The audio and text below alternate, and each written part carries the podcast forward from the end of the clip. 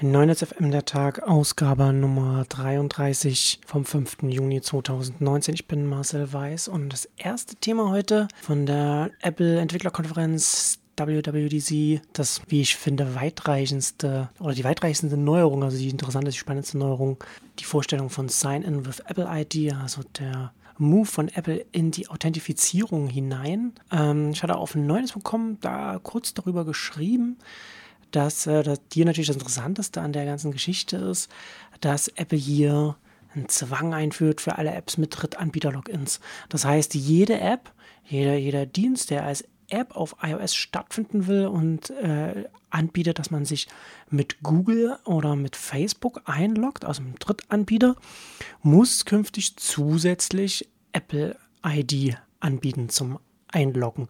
Was übrigens witzigerweise dann auch bedeutet, dass man das natürlich dann auch auf den Websites der, der Dienste, also bei den äh, Web-Interfaces anbieten muss und dann auch bei Android-Apps, wenn man nicht möchte, dass die iOS-Nutzer dann quasi ausgeschlossen sind, wenn sie gerade kein iOS-Gerät benutzen, um den eigenen Dienst zu benutzen.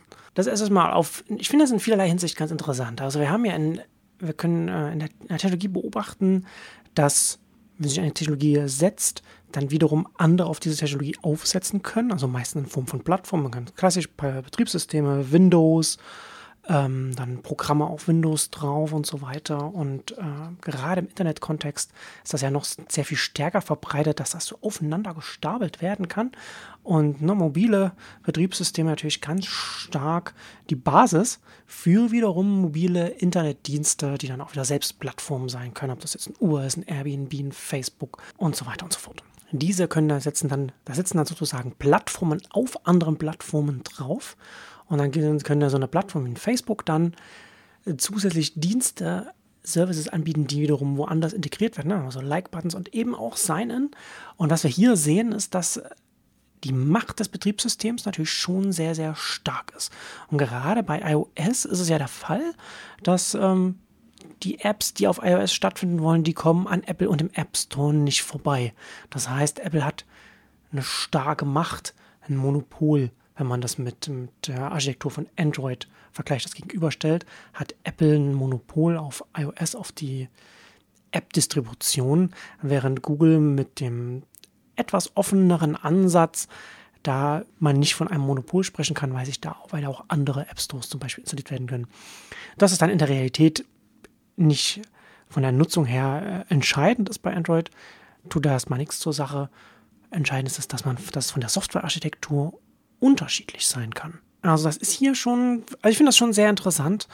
Ähm, natürlich Apple auch äh, klar mit Privacy und äh, was sie als Differenzierung nutzen für ihre, ihre hochwertige Hardware, dass sie dann hier mit diesen äh, anonymisierten E-Mail-Adressen arbeiten. Das ist natürlich schon ein schwerer Schlag gegen die Werbebranche, mit der man dann äh, natürlich dann auch indirekt auch direkt auch versucht, Facebook und Google damit zu treffen. Aber in erster Linie hilft es für die Differenzierung. Aber das Entscheidende ist, wie gesagt, der Zwang, der dann in den Terms of Service für die Entwickler drin steckt, dass man es zusätzlich anbieten muss. Und es war ganz interessant, als ich das dann geschrieben habe. Das hat ja äh, starke Debatten, Diskussionen nach sich gezogen. Auf Twitter hatte Timo Wölken, der für die SPD im EU-Parlament sitzt, auf meinen Tweet reagiert und schreibt da, nach dem eher kleinen Gegner Spotify will Apple nun auch die großen Platzhirsche wie Facebook in die Knie zwingen und seine Bedingungen diktieren.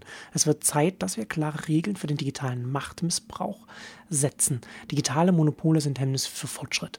Und äh, ich, ich, finde das auch wieder sehr interessant, weil ich habe dann geschrieben, äh, aber dann darauf reagiert auf Twitter und habe geschrieben, wobei dieser in Anführungszeichen Machtmissbrauch durch Apple dazu führt, dass Endnutzer mehr Auswahl erhalten und zwar an den entscheidenden Punkten, also alternatives Login mit zwar keine Freunde, kein Social Graph, aber Privatsphäre.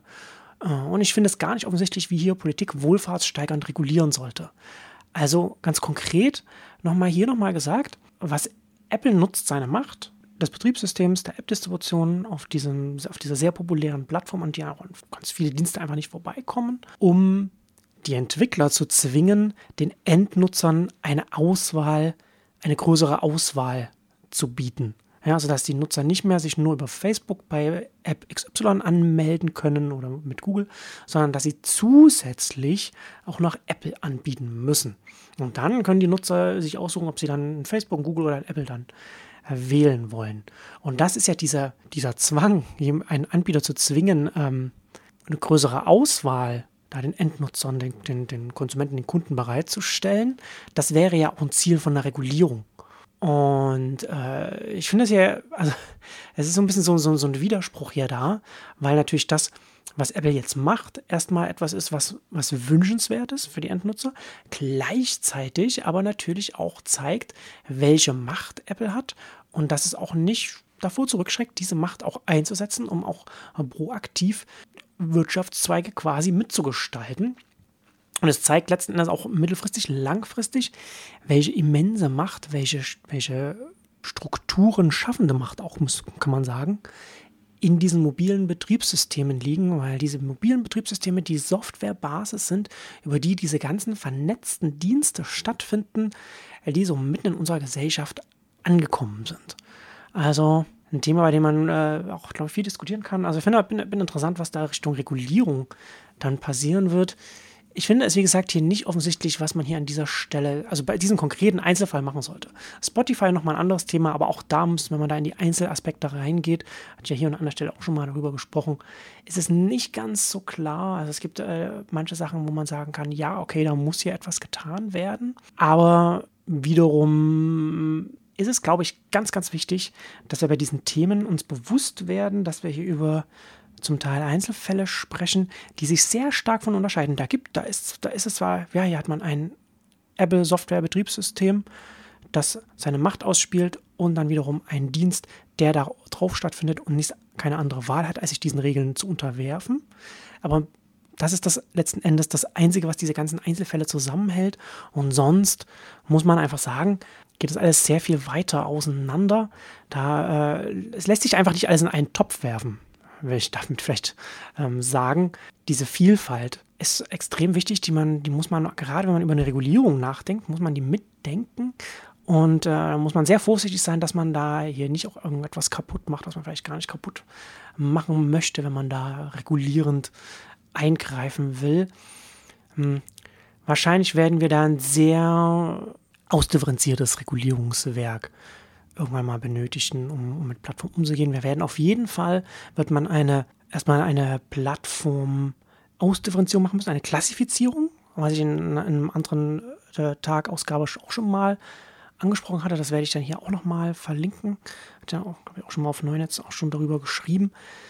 Dass man erst einmal verschiedene Plattformklassen schafft, dass man nicht alles in einen Topf wirft und dann wird man wiederum auf diesen Plattform, in diese Plattformklassen selbst reingehen müssen und dann nochmal diese einzelnen Fälle zwischen Plattform und also auf der einen Seite Plattform-Provider und auf der anderen Seite Plattform-Lieferanten, Supply, wie auch immer man es nennen will, also Anbieter, die darauf stattfinden, betrachten und das dann auch nochmal klassifizieren müssen und dann sich bei den jeweiligen Einzelfallklassen sich dann Gedanken machen müssen, wie man das angeht. So, da ist natürlich heute wieder passiert. Ich wollte eigentlich noch über, über noch ein paar andere Themen sprechen, zu denen ich jetzt heute wieder nicht gekommen bin. Ja, habe ich mich wieder festgequatscht. Was soll man machen? Bis Freitag.